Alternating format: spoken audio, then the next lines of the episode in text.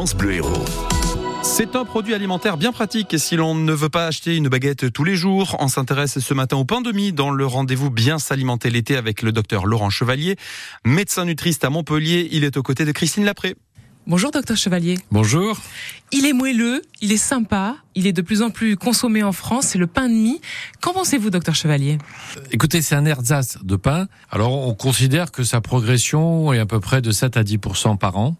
Aujourd'hui, il y a 86% des Français qui consomment euh, du pain de mie, euh, ne serait-ce qu'occasionnellement, et il y a 60% des sandwichs aujourd'hui qui sont faits à base de pain de mie. Pour pas citer une marque célèbre euh, qui propose des paquets 100% mie, on s'est aperçu en 2020 qu'il y a 26 millions d'unités qui ont été vendues. Quel est son intérêt nutritionnel cependant?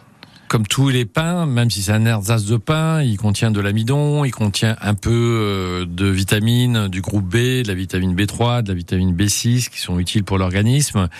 Également euh, quelques éléments minéraux, un peu de potassium, et puis des fibres, mais en général, il n'y en a pas beaucoup. Le gros problème de ces pains de mie, c'est finalement tous les composants qui sont ajoutés.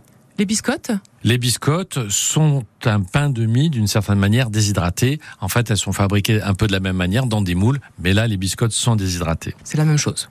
À peu près. Est-ce qu'il y a des inconvénients alors à manger ce type de pain, docteur Chevalier? Quand on analyse un petit peu euh, la composition de ces pains, on s'aperçoit que la majorité d'entre eux sont fabriqués avec de la farine raffinée. Ça fait partie des produits qui vont favoriser le surpoids, qui vont favoriser l'émergence de diabète, de maladies cardiovasculaires, voire éventuellement de cancer quand on en consomme Parfois, on voit que c'est marqué pain complet, mais il peut y avoir des mélanges entre de la farine complète, de la farine raffinée. Et puis, parfois, eh bien, est utilisé de la farine raffinée et au dernier moment, on peut rajouter du son. Ces produits-là sont sur le plan nutritionnel d'un intérêt très médiocre. En plus, sont ajoutés souvent du sucre parfois sous forme de fructose glucose, qui là aussi favorise le surpoids, le diabète, etc. Alors, évidemment, il y a des efforts qui sont faits par les industriels et il y a des spécialités où c'est bien spécifié sans sucre ajouté. Néanmoins, dans tous ces pains-là,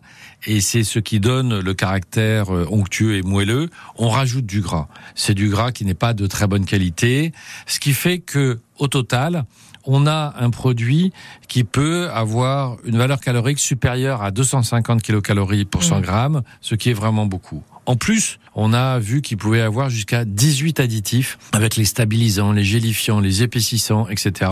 et les lécithines. Alors, qu'est-ce que vous nous recommandez donc euh, si on souhaite manger quand même euh, du pain de mie? Il faut le choisir bio, complet, bien regarder sur l'étiquette que ça soit sans sucre ajouté et puis faire attention à l'origine des blés. Donc on va choisir de préférence des blés d'origine française et bio.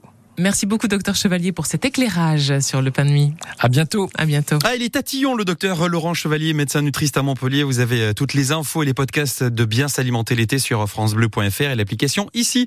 Dans un instant, on joue